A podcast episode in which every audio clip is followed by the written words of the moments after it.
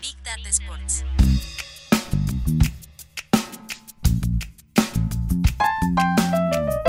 Big Data Sports. Con Marcelo Gantman y Agustín Jiménez.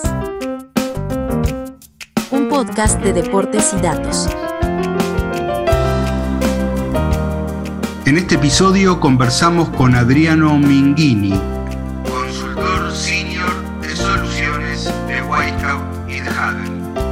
Comenzamos.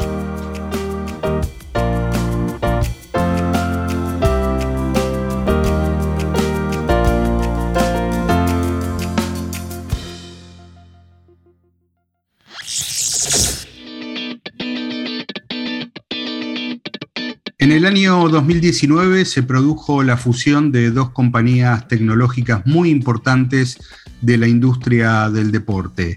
Hadel, que tenía entre otras propiedades a Sportscode, una herramienta para análisis de partidos, se juntó, o mejor dicho, compró a Wisecout, una de las principales plataformas para seguir perfiles, ligas y estilos de equipos de fútbol de prácticamente todo el planeta. Había mucha expectativa sobre cómo dos compañías que eran complementarias podían llegar a brindar un servicio juntas en el futuro, en el tiempo que pasó, y ese tiempo es este. Por ese motivo, en este episodio conversamos con Adriano Minghini, que trabaja con las dos eh, plataformas, con Hadel y con Wisecout, ahora bajo el paraguas de una sola compañía, y que nos explica cómo son los flujos de trabajo de alto rendimiento de los clubes de fútbol y con, eh, bueno, análisis de casos de éxito en la Copa Libertadores, en la MLS y en la Premier League. Ya mismo comenzamos la entrevista, una muy linda charla con Adriano Minghini y como nunca quizás toda la tecnología aplicada al fútbol.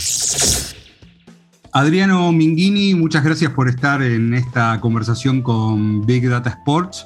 Eh, primero quiero eh, comenzar con, con, el puesto que, que ocupás, ¿no? Eh, Senior Consultant de Soluciones de Hadel. ¿qué, qué, qué, qué, significa ese, ese puesto cuando uno entra a la oficina? ¿De qué se trata? Perfecto. Muchísimas gracias, gracias Marcelo por la oportunidad de hablar con nosotros. Es siempre un placer eh, hablar de, de, de, deportes y especialmente de tecnología y, bien, estar acá es eh, muchísimo, eh, está todo junto, ¿no? Eh, tecnología y, el tema. Solutions Consulting, de verdad, es una, es una posición que se, que se, cree, que se crea muy, muy, muy, muy, recién. el momento en que Hudl empieza a trabajar dentro de los eh, costumbres o por lo menos a la manera como las empresas de Big, big Techs, la, las compañías de tecnología, y usando la misma terminología, ¿no? Eh, entonces, para, para, explicar un poco, ya trayendo para, para lo que es el deporte, eh, yo trabajo, trabajo en Hudl desde 2016, cuando empecé a desarrollar ¿no? y un poco el, el mercado de Brasil. Y al momento que 2019, cuando, como se, cuando nosotros Huddle, juntamos a Wisecout ¿no? y, y, la adquisición de Wisecout, ya teníamos un cuerpo un poco más eh, amplio acá en Sudamérica y lo que necesitaba era un poco poner eh, soluciones para los principales clientes, o sea, hacer plan y, y planificar un poco eh, los principales clientes nuestros, federaciones, clubes, eh, cuerpos olímpicos, eh, y, y, trabajar al detalle uh, de, de, la necesidad de cada uno de, los, de, de estos, de estos clientes. Y entonces eh, es, eh, una traducción sería un, un, consultor customizado para, para la necesidad de cada equipo, o sea, entender el flujo, eh, entender la herramienta que, que tenemos nosotros y cómo, y cómo conectar las dos cosas, ¿no? Aparte de un cuerpo técnico especialmente, obviamente trabajamos con cuerpos técnicos, sino que con la, con la institución, con, con, el club, con el equipo, todo eso, ¿no? Y des, desarrollar un flujo un poco más allá de un año o, o ciclos un poco, un poco más largos para, para no solamente vender, ¿me entiendes? Eh, eh, vender lo que necesita el club y lo que va a utilizar una vez que tenemos un, rango amplio ya de, herramientas, ¿no? muy específicos para algunos deportes, como Y-Scout es para fútbol, tenemos Volleymetrics que, que es para voleibol, y así, por ejemplo, hay instituciones que, que se puede utilizar las dos y hay otras que no. Y entonces ahí se va juntando un poco eh, y haciendo un design, un dibujo de las personas que van a estar involucradas dentro del, del club y, y, de nuestra parte para, para este desarrollo. Eh, Adriano, ya vamos a ir un poco conociendo eh, y repasando cuáles son todas las soluciones tecnológicas que están bajo el paraguas de, de Huddle ahora pero recién hablabas de, em, de las necesidades de, los clubes y me, gustaría por lo menos comenzar con el fútbol, particularmente si quieres con el fútbol brasileño, que es muy particular por, por la gran cantidad de actividad que tiene. Y la pregunta es, ¿qué es lo que precisan los clubes? ¿Cuál es la demanda de los clubes ahora cuando eh, deben acceder a, a la tecnología? Porque herramientas pueden conseguir muchísimas, pero ¿qué es lo que precisan realmente? Sí, bien, buena, buena pregunta. Yo creo que, que aparte del país, eh, eh, hoy, hoy por hoy, la, velocidad que necesita la información, el, el, consumo de, de, la información también es, muy, mucho más veloz, ¿no? Eh, se necesita uh, para la mañana, ¿no? Para mañana la información. cuando empezamos un trabajo con un club, la, la idea nuestra es entender exactamente cuánto consume de información y en qué momento. Eh, el flujo, así, un resumen sería momento anterior a un partido, este momento de partido y el post partido.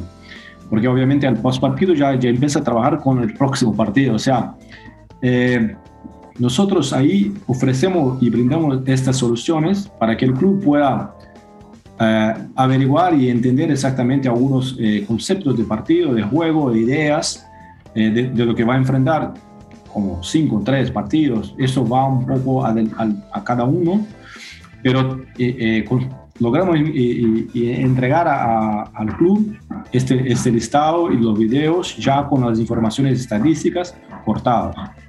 Esto sería Y-Scout, ¿no? Y ahí junto con Y-Scout sería la herramienta nuestra que es SportsCode, que se junta y se sincroniza con Y-Scout en su momento eh, para hacer el análisis, por ejemplo, de un entrenamiento eh, ante partido y al momento del partido, cuando hacemos la customización y, el tagueo eh, customizable durante el partido. O sea, este, esta información se va a utilizar en entretiempo, al final de un partido, para hacer correcciones ahí. y eso, eso se produce a la mano de un analista de performance que está en, en el estadio. Eh, y ya muchas veces, regresando al avión o, regresando al club, puedo utilizar esta misma información y juntar con un Y-Scout, por ejemplo, para, para hacer un, un, detalle mayor o, una, una búsqueda y buscar informaciones individuales y colectivas. O sea, y ahí se, se retroalimenta eh, esta, esta información. Porque, bien, eh, es un poco amplio, pero se va de, lo individual a lo colectivo, eh, juntando un poco lo que es eh, la manera de pensar del club, el apoyo del, del, entrenador, para, para toma de decisiones. Pero utilizamos mucho antes, durante y obviamente post partido eh, este, este ciclo, este flujo. Bien, yo creo que fue un gran acontecimiento, muy comentado en su momento, cuando se dio la, la fusión o la adquisición de Huddle cuando compra White Scout. Eh, en ese momento ya había una explicación, eh, a mi juicio, y creo que ah, para muchos se trataba de dos soluciones totalmente complementarias. Una tenía una cosa, la otra tenía otra. Eh, y había, bueno, un, un, anuncio, una idea de cómo podía ser esa unión para adelante. ¿Cómo están funcionando ahora las dos herramientas juntas? ¿Qué es lo que tienen, por ejemplo, los, los analistas de rendimiento de un club de fútbol y que antes no tenían? Porque antes lo tenían por separado. ¿Cómo se da el flujo ahora ese de, trabajo con las dos herramientas integradas? Sí, total, perfecto. Y, yo creo que la función es justamente por, por, no, por no ser una competencia, o por no, que no eran competencias, sino que complementarios. ¿no? Eh, y, siempre se utilizó muchísimo Y-Scout en conjunto con Sports porque Sportsco era y, todavía es la, la, herramienta eh, más customizable, porque, bueno, decimos que es una hoja en blanco y, se puede customizar, y hoy trabajamos con 35 deportes distintos, no solamente con fútbol, pero al momento que está customizado con, con la manera que un, que un equipo eh, entiende el partido, su manera de jugar, eh, Scout ya lleva un, un parámetro, ¿no? Y, y de A a Z se, se taguea igual, o sea, desde la Premier a Brasil o pasando por Argentina o donde sea, los parámetros son, son lo mismo. Bien, eh, eso, la, la, unión ahí eh, se va por, por una velocidad de esa información. Y hoy, en 2022, yo creo que ya son pasados tres años más o menos de nuestra función, eh, hoy tenemos un ciclo o, un, un trípode donde la información de Wisecout se pueda conectar en línea ya con nuestra nube, que se llama Huddle también, y desde ahí hacer un, traslado para Sportsco. O sea, momentos de pandemia donde habría eh, muchísima restricción de la gente en estadios, en centro de entrenamiento, viaje, todo eso, eh, se puede, por ejemplo, enviar un partido de Wisecout a la nube y de la nube a Sportscode en distintas partes. Esta velocidad eh, amplía también porque yo puedo estar haciendo el análisis acá en Brasil y tú ahí en, Buenos Aires y, trabajamos en el mismo archivo porque está en línea. Bueno, ese es un punto que, que, está muy evolucionado y se puede entender también para búsqueda de jugadores, o sea, listado de jugadores que se quiere mirar, pero no se puede estar en estadio por restricciones y yo puedo entonces eh, hacerle esta sincronización con, con, todo mi cuerpo técnico directivo para, para, para hacer esta, eh, eh, para compartir esa información.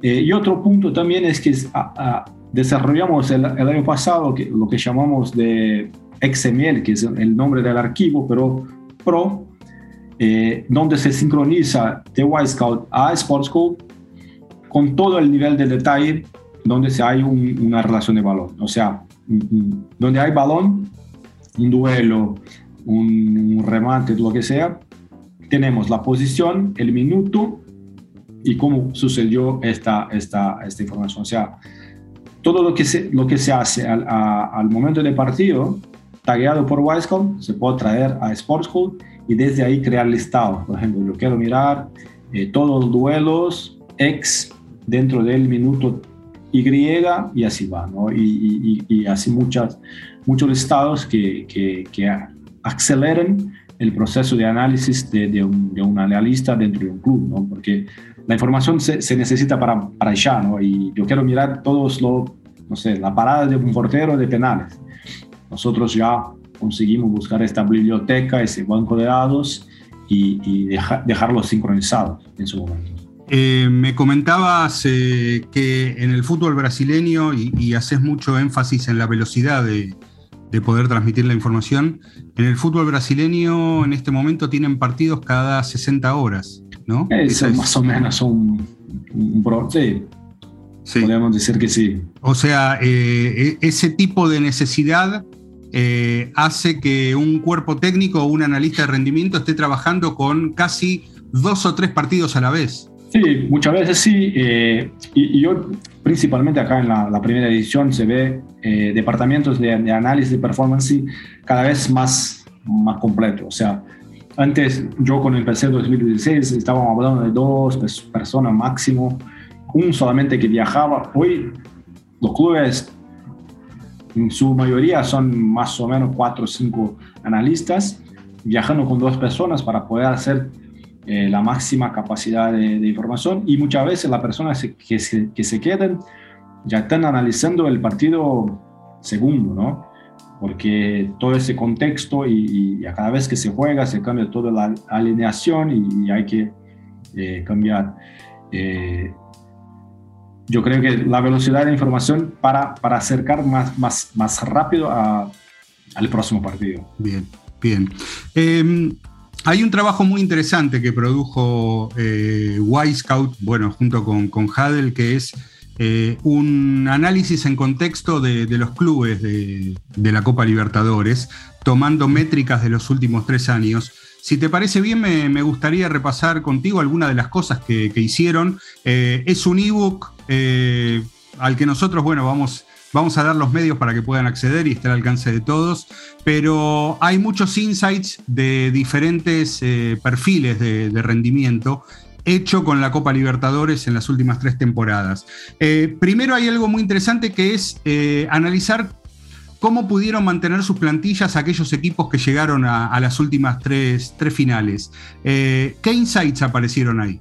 E, eso sí, fue muy, muy, muy interesante porque principalmente desde, desde, esta última final de 2021 se ve que los dos clubes que fueron ¿no? Palmeras y, Flamengo se quedaron casi con, estoy mirando los datos, porque se cambió casi nada de, jugadores, son los dos primeros en todo el listado, entre cambios de jugadores de una temporada para la otra. Obviamente, 2021 fue una final que ocurrió igual que la final de 2020, que también ocurrió en 2021. O sea, todo ese calendario fue muy, muy complicado. Eh, pero el mantenimiento de los de la gran parte de su plantilla entre eh, una final y otra, nos informa que ayudó muchísimo Palmeiras a llegar en dos finales enseguida. 2021, la final, bueno, perdón, la, final de 2020 que acontece en 2021, en febrero, eh, ya se ve que, que hubo un, mucho cambio eh, en, relación a que, a que era la, la plantilla de 2019 eh, bueno, 2021 fue un, contexto completamente distinto, paradas, eh, muchas lesiones, el tema COVID, todo eso. Eh, y, ahí se, cuando separamos 21 y 19, se ve que 20 es una, está fuera del, del, de la, del promedio, ¿no? Y también 2019 se, se entiende que, que, cuando llegó River y Flamengo, bueno, y, y River es para mí la, el club que, que mantiene ese promedio muy, muy arriba, con poquísimo cambio y reemplazos, sino eh, más que nada son, son reemplazos necesarios. Y, Flamengo cuando llega ahí utilizaba muchísimo de, de, de, la plantilla de 2018 ahí. Se quedó como top 5. Los tres primeros equipos son equipos ahí de Venezuela, Colombia, si no me equivoco, y, y, y Bolivia o sea, no llegaron tan, tan lejos como Flamengo llegó y ahí se ve que Flamengo con su plantilla y poquísimo cambio que, que hubo ahí en, en 2019, más agregando jugadores de, al revés de que, de, de, que solamente perdiendo jugadores. Y River ya muy, muy cerca de ellos. O sea, uh, es quizás una, una exposición de tres años con un año muy distinto, pero no, nos trae la información que el mantenimiento, por ejemplo, estamos con no, Marcelo Gaichardo, que se queda, no sé, correctamente, seis, temporadas, creo, ¿no? Sí, sí, sí, sí, lleva más. Sí.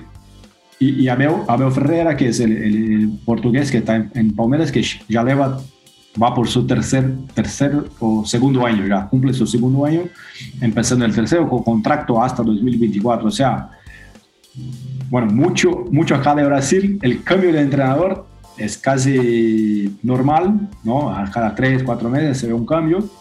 Y el mantenimiento de, este entrenador, junto con el mantenimiento de su plantilla, bueno, logra con, con dos copas uh, muy, muy enseguida. Eh, son informaciones que, bueno, no se puede explicar exactamente igual, pero entender que este concepto beneficio, beneficio trae, ¿no? Eh, eso es la idea. Obviamente los clubes de Sudamérica en general, todos necesitan vender jugadores a Europa, pero me enfoco también otra vez con, con el ejemplo de River, que reemplaza, sino que solamente vende. ¿no? Entonces, eh, mantener esta mirada con, con, relaciones de jugadores que se pueda traer dentro de toda Sudamérica. Y ahí vamos a hablar un poco de este, de este nivel, y, pero a mí me tocó mucho la, lograr este resultado con este mantenimiento de, de, plantillas. Bien, ese es, una mirada interesante que surge a partir de los datos, más allá de que algunas cosas parecen estar a la vista simplemente, pero eh, permite comprobar en el caso de River concretamente cómo, eh, al igual que en el resto de los clubes, y sobre todo cuando las cosas van bien, hay talento que se va, pero también la capacidad para, reemplazar ese talento y que, no baje el nivel de, juego del equipo. Y, también, bueno, creo que sin dudas el 2020 como año de la pandemia ha alterado mucho y también otro de los datos que aparecen en este ebook apuntan a, la necesidad de recurrir a jugadores muy jóvenes para, para completar los planteles eh, y después, una vez que la, que la pandemia se dio un poco, eh, volver a cierta normalidad, ¿no? Total, total. Y, y, eso es un, un, tema que es interesante dentro de, este ebook. Eh, mirar que hasta llegar a la final, el promedio, el minutaje de, de, los jugadores más jóvenes empieza muchísimo bien de, la fase de los grupos o precalificatorios y cuando se estrecha un poco más, llegando a las cuartos, cuartos, semifinales y finales, ya se ve que, que, juegan menos. Bueno, es un poco natural. Obviamente se va acercando, se quedan menos equipos, esos equipos son los más experimentados y esos más experimentados buscan los jugadores más ¿no? experientes para, para, para lograr el, el, suceso de, de pasar de, a, un próximo, a un próximo nivel pero se ve muchísimo alto eh, y, fue importante a su momento, 2020, eh, como decís, eh, recurrir a, la, a, las, a las canteras, ¿no? a, los juveniles para utilizar. Y ahí vemos, por ejemplo, que, que Santos Palmeiras 2020, ya en 2021, fue una final con, con, un promedio de edad muy, muy abajo. ¿no? Y dentro de este contexto, si, si miramos el, este material, vas a ver que, que, que, había jugadores cumpliendo 17, 18 años en la final de los dos equipos. Hubo mucho poco mercado de pase, eh, muchas lesiones, todo eso ocurrió, pero eh, se ve la necesidad de este mantenimiento de jugadores y darles minutos, o sea, hoy, a partir de hoy, 2022, 2023, eh, cuanto más minutos juegan estos jugadores, más listos llegan para, para para, para un, momento importante de su, de su equipo. ¿no? Entonces, eh, se ve un crecimiento, lo que es natural porque obliga un poco los clubes a jugar con, con jugadores mucho jóvenes por, la necesidad de mercado, eh, pero se ve que llegan más preparados ya eh, a cada año. Bien, y hay otras métricas interesantes en este ebook de las muchas que se pueden encontrar y que tienen que ver con lo que llaman la expectativa de gol eh, por partido en juego abierto. Me gustaría que, que explicaras qué es para Scout ese concepto y, qué datos se obtuvieron ahí. Sí, e, eso es una de las cosas más eh, interesantes de trabajar con, con, con, datos duros, o sea, eh, y métricas, porque lo que, lo que hacemos, lo que nuestro equipo hizo acá fue trabajar con, con esa data que, data que es la expectativa de gol, que es mucha, mucho más amplia de lo que estamos comentando esto en este momento. O sea, la expectativa de gol es un remate y la, la chance que ese remate tiene de ocurrir. Bueno, hay muchas variables dentro de eso, pero tomamos el, la, el punto penal como la referencia que es 75% o 0,75, un penal. Entonces, ahí todo alrededor, si hay portero, si no hay portero, si hay defensa, si no hay defensa, eso va variando, ¿no? Eh, pero más que, más que nada, para mí, esto va por dos caminos. Uno es la capacidad del, del, gematador o del delantero gematar bien, porque un remate complicado y, y, lo hace un, que es el gol, está rematando muy bien. Bueno, y dos, en términos de equipo, es la, la capacidad de generar ofensividad.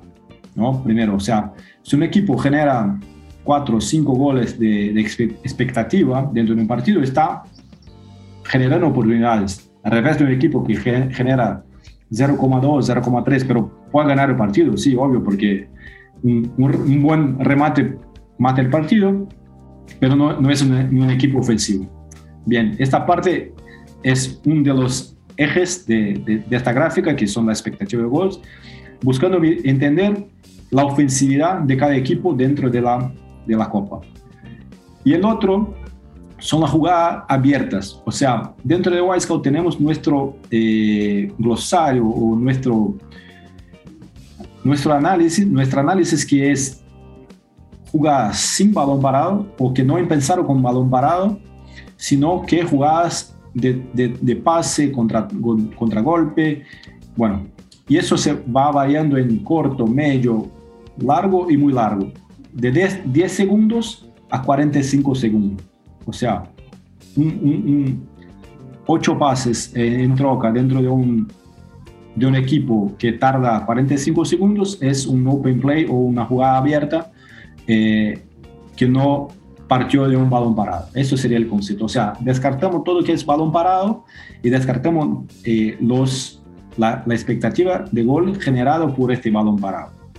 Bien, es entender si, si este equipo eh, juega con el balón o el control de posesión del balón y cuánto ofensivo es. Cuando hacemos este cruce eh, de estas dos informaciones, vemos, eh, y ahí pusimos todos los equipos de 2019 hasta 2021 para entender este concepto. Y se ve muy, muy interesante que, por ejemplo, los, los campeones Palmeiras, Flamengo, River 2018, 19, 2021 son, eh, en su momento, generaron muchísima ofensividad. Eh, el Flamengo 2021, por ejemplo, que es subcampeón, pero es uno de los más altos. Eh, River también está ahí. Eh, Gremio 2017, que era, se, quedó campeón también, está exactamente en el promedio. O sea, genera muchísima ofensividad y genera muchísima ofensividad con balón. O sea, hay una mezcla ahí. La idea acá es entender un poco esta dinámica de utilización del balón no solamente la posesión, 50, 80% no, no, es lo que importa, sino que eh, cuando estamos con balón, cuánto generamos de, ofensividad. Y pusimos este universo amplio de cinco temporadas para buscar ahí los campeones, subcampeones de equipos destacados eh, en este nivel, nivel de ofensividad. Y, vemos, si, si, miramos la gráfica, vemos que está eh, Flamengo 19, 21, Homeras 20, y, River también en su momento ahí, eh, 2019 como subcampeón, como a un nivel de, ofensividad y utilización del balón. Eh, River está en el cuadro que sería la derecha alta, que es lo más ofensivo, con más, con, con más utilización de, de, movimentación con balón, con pases con, y todo eso. Bien, en, un deporte como, como, el fútbol, que muchas veces no, no, tiene lógica y que muchas veces un resultado no refleja lo que pasó en el campo de juego, lo que hicieron los equipos, eh, son datos para, para entender eh, cómo, bueno, cómo fueron construyendo sus, sus, ofensivas y finalmente, bueno, salvo algunos hechos puntuales, el, eh, comprender que aquellos equipos que salieron campeones fueron los que tuvieron a lo mejor una propuesta de juego ofensivo más, más clara, ¿no? Exacto, exacto, Marcelo. Eh, eh, ese es el punto, porque muchas veces tenemos, nosotros acá de Brasil, vosotros ahí de, Argentina, tenemos la ilusión de que se juega el balón por, se juega las copas por un balón, por ejemplo, por, por, un, remate, un, balón parado, un córner, un cabezazo y, ganamos. De, pero si miramos en cinco temporadas, se ve que este control de balón, más o menos, bueno, no es decir que es una regla, pero que te eleva más adelante, ¿no? En una final, en un semifinal, y tener ese control, obviamente, hay necesidad de jugar. Muchas veces tenemos el ejemplo de, de River, que se jugó, eh, abrió un, 3 a 0 en Monumental y, jugando defensivo, ¿no? con contragolpe, contragolpe, contragolpe y, mató el partido, pero sufrió lo mismo acá, contexto sin, sin público, sin, cancha, cancha, otra cosa, Monumental lleno es ¿no? Eh, sabemos ya cómo, cómo es la cosa, pero vemos que controlar la, la, situación, tener el balón, muchas veces tenemos un poco más, más lejos en, en la Copa. Bien, hay, hay, bueno, hay un montón de información de, de lo que es la, la, Copa Libertadores, insistimos con eso y bueno, eh, cada uno va, luego a, encontrar el ebook para ver de qué se trata y visualmente va a impactar más todavía, ¿no? Eh, pero también me gustaría revisar algunos eh, otros trabajos de, de Hadel y de White Scout que tienen que ver con otros mercados. Me parece que hay un caso muy interesante de, revisión de video en el banco de suplentes en tiempo real en la MLS. ¿Qué fue lo que hicieron ahí? Sí, la MLS en, este momento otra vez en la pandemia eh, se jugó ahí, se llamaba MLS is back, ¿no? con, con, una burbuja. La burbuja en Orlando. En Orlando, exacto. Eh, lo que es, se jugó en, dos o tres partidos máximo, no, me, estoy correcto ahora, pero eh, tenemos ya una herramienta que, que, que se puso posible desde el Mundial de Rusia 2018, cuando se puede enviar el video amplio de la toma táctica para el banquillo. O sea, nosotros en nuestro conjunto de, tecnologías y herramientas creamos la posibilidad de, del analista que, que, eleva su cámara, que, obviamente es distinto de la televisión, la, toma, muchas veces toma 21 o 20 eh, jugadores dentro de, la pantalla, y, enviar este, este, este, video directamente al banquillo. Eh, bueno, eso te genera una velocidad y una toma de decisión al momento del partido, porque un balón parado, un contragolpe, todo eso se puede utilizar y mirar lo que está pasando con la mirada de arriba y con esta toma del video. O sea, juntamos la comunicación por radio junto con la comunicación visual para todos los equipos que jugaron este torneo eh, ahí en, en Estados Unidos con esa posibilidad. Eh, teníamos como un cable, un cable, un cableamiento central y, los dos equipos recibieron la misma información eh, y no iguales porque cada analista de performance tiene su enfoque ¿no? y, va eh, recortar momentos que sean importantes para, para cada uno. Y, también al revés, porque el ayudante de campo, el entrenador puede preguntar, ¿Qué está pasando con, con el balón parado? ¿Es zona? ¿Es individual? ¿Cómo, ¿Cómo? No sé, muchas veces no se puede mirar todo, ¿no? Ahí al límite del campo. lo que preparamos fue esta información en tiempo real para todos los equipos ahí en, este, en este torneo especial también.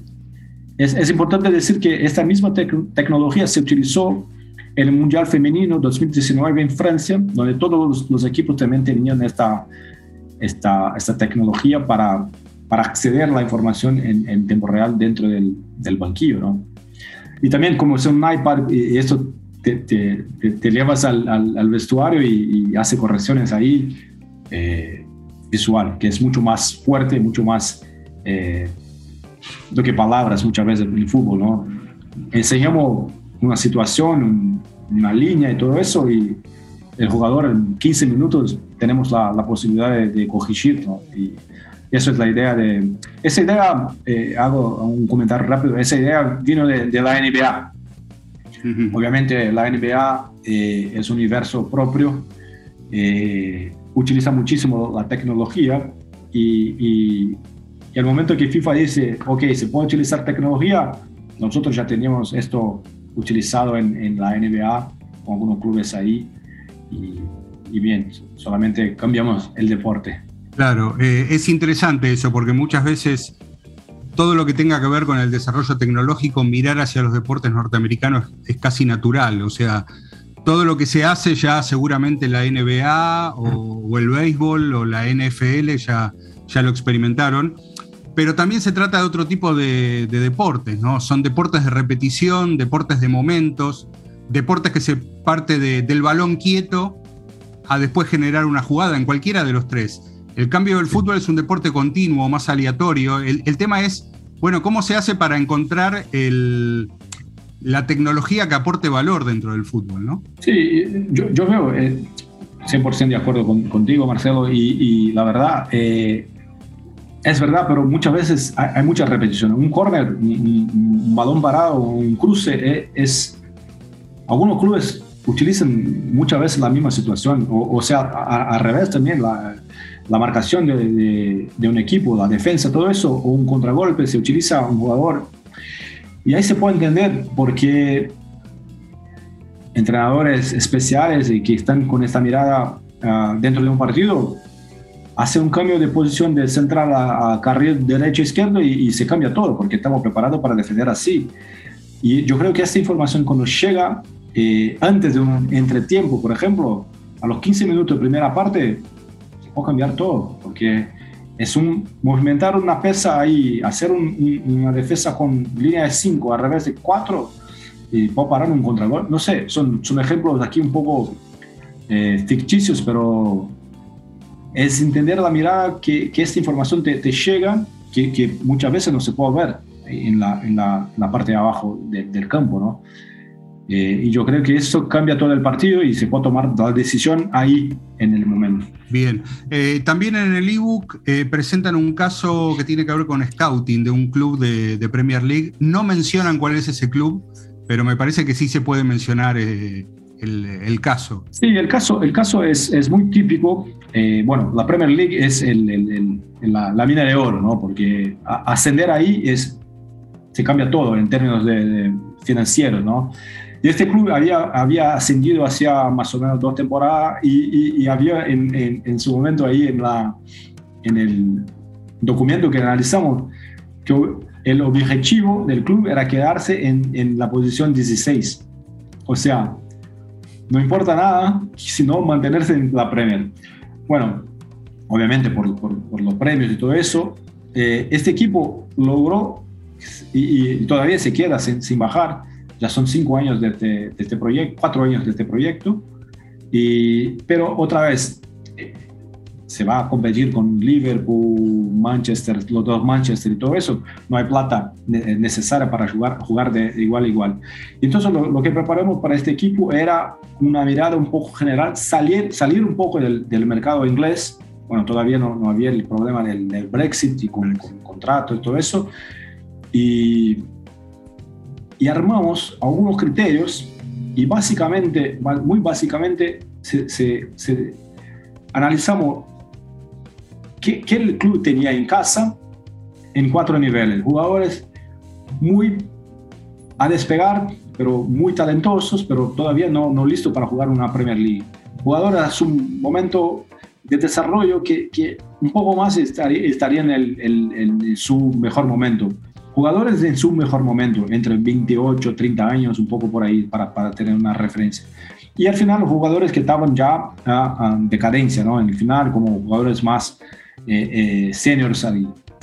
Eh, analizamos este eh, balance de este equipo y en contrapartida las búsquedas de, de jugadores que podrían sustituir eh, las salidas o pérdidas, ¿no? O reemplazar.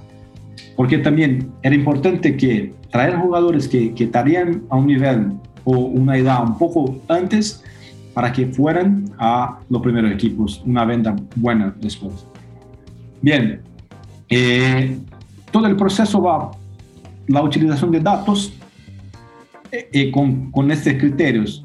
Eh, de, también no, no, se podía utilizar el mundo todo como, como competencias, sino que algunas ligas, establecemos las ligas, las top 5 de Inglaterra, de, de Europa, más algunas puntuales como Brasil, de Argentina, bueno, el mercado sudamericano, jugadores que habían pasado por, por selecciones nacionales, había algunos criterios, eh, lengua, todo eso, y se armó una equipa eh, de reemplazo, así, ¿no? Y, y, nosotros trabajamos muy, muy en conjunto con, con, los analistas para decir, bueno, tenemos los 25 jugadores ahí, pero tenemos 20, 25 eh, que se puede fichar en su momento. Y ese reemplazo sería para venda o una jubilación, por ejemplo. ¿no? Eh, y ahí se fue armando un, un, todo ese ciclo de, de, de, reemplazo de jugadores para, primero, primera parte, para, para mantener el equipo a nivel de, de Premier League y después eh, venderlo. Porque son un poco camina juntos, ¿no? Porque eh, eh, el éxito en el campo va por el éxito financiero después. Y entonces se fue, fue, fue en conjunto se, se armó eh, toda la parte de tecnología, había un, como si fuera un website donde se podía actualizar a cada, a cada bueno, lunes eh, todo lo que pasó en el fútbol de estas ligas con estos criterios repartido en cuatro eh, niveles de jugador, como comenté, y había un poco de ranking. Y ahí se escogía estos jugadores y, y, y le ponía dentro de un, de un, de un listado, del listado eh, más largo al listado más corto. ¿no? Sí, Adriano, a lo mejor no tienes el, el número exacto, pero eh, es muy interesante eso, porque de lo que se trataba era de conseguir distintos niveles de futbolistas para que fueran eventuales reemplazos de un club que lo que buscaba era permanecer en la categoría. en ese sentido, ¿cuál es y, actualizado todos los lunes después de, los resultados de, cada liga, imagino. Eh, ¿Se hacía un seguimiento permanente de qué cantidad de futbolistas, más o menos? Ah, teníamos una base de datos, bueno, es toda la base de datos de Wisecout.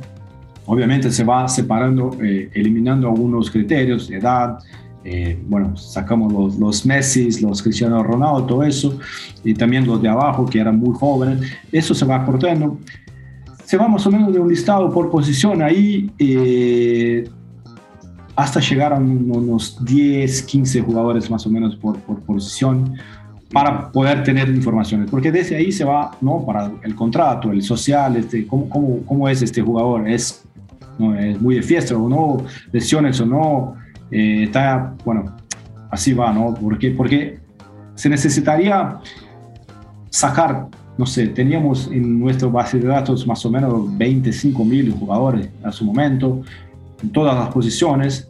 Obviamente, adecuar a lo que es la posición del club, que muchas veces un central, para mí, es un central para, no es un central que, que, busca este equipo, ¿no? porque quiere un zurdo, quiere eh, que, juega con balón corto, largo. Todo eso se, se hacía filtros en separado para llegar a este listado de 10, 15 jugadores más o menos por, por, posición y, y, ahí cuando llega el, momento de, de, la ventana de transferencia ya, ya tener el, el, enfoque ya en lo que van a, a, fichar o por lo menos iniciar una negociación. ¿no? Eh, Adriano, em, llegamos al momento ya en el que prácticamente se sabe absolutamente todo o, casi todo de, cualquier jugador que esté en las ligas eh, de primer nivel, de segundo, de tercero y hasta de cuarto nivel? Bueno, yo creo que sí. Hoy, hoy eh, bueno, por ejemplo, en el White Scout trabajamos con más de 600 torneos eh, alrededor del mundo, con ciento y tantos países. yo creo que llegamos al, nivel profesional, sí. Nos va a costar un poco bajar la edad, ¿no? Por todo lo que es la, la, parte más complicada de tener el, video y analizarlos. Eh, pero yo creo que estamos en ese momento, porque se, ve una cantidad de tecnología que, se, que, aparece. O, sea, hoy todo, todos tenemos una cámara en manos y, y, en poco tiempo nosotros vamos a, vamos a tener una cámara que sea automática y que va a grabar partidos. Eh, yo creo que falta muy poco muy poco y, y, eso va a ser un mercado nuevo porque eh, de los profesionales de 18 años más conocemos casi todos y las perlas están ahí, ¿no? un poco más, más abajo, especialmente en el mercado sudamericano, no sé, africano, ahí. Eh, al momento que tenemos la tecnología para grabar y capturar todo eso, no, no falta mucho, no, no, no estamos tan, tan lejos de eso. ¿no? Bien, necesitamos que estos aparatos vengan con, con lo que es la cámara táctica, ¿no? Ya no, la capacidad que tienen para grabar, sino la, la, potencia de una cámara táctica. Sí, pero eh, sabéis que, bueno, eh, empieza más o menos con, con esta idea, porque eh, empieza con básquetbol, fútbol americano, y muchas veces se, se, hacía la grabación con el jugador que estaba lesionado, el padre, no sé cuánto, y se empieza grabando con, con iPads. Y todavía, bueno, el básquetbol es un poco más, más eh, corto en el tiempo, eh, la cámara necesita un poco menos de, de, ángulo y todo eso, pero ya vamos por este camino de, de poner cámaras. Eh, en, Estados Unidos tenemos más de 3.000 cámaras instaladas nuestras, que se llama Huddle Focus, para, para indoor, para básquetbol, para, para voleibol, todo eso. Y ahora empezamos con fútbol americano y fútbol. Y entonces yo creo que la tecnología está lo único quizás sea, sea pueda, pueda ser eh, la parte logística, ¿no? De instalación y todo eso y la cultura, porque la velocidad llega y tecnología hay. Totalmente. Eh, Adriano Minghini, muchísimas gracias por esta conversación. Hemos hecho un, un viaje tecnológico por, el fútbol y un poco también por, por el básquet. Y bueno, eh, muy interesante todo lo que propone Hadel con todas sus herramientas, con, con Scout y lo que todavía falta, lo que todavía está por llegar. ¿no? Sí, bueno, eh, para, para enterrar y terminar aquí de mi parte, muchas gracias Marcelo. Hadel tiene como, como su visión capturar todo el momento del deporte mundial hasta 2025. O sea, eh, es por eso, por este camino va un poco. Entonces, eh, vamos a trabajar no solamente con fútbol, fútbol es la, pasión y todo eso, pero trabajamos con, con, muchísimos deportes y me alegra muchísimo estar en, este, en esta industria.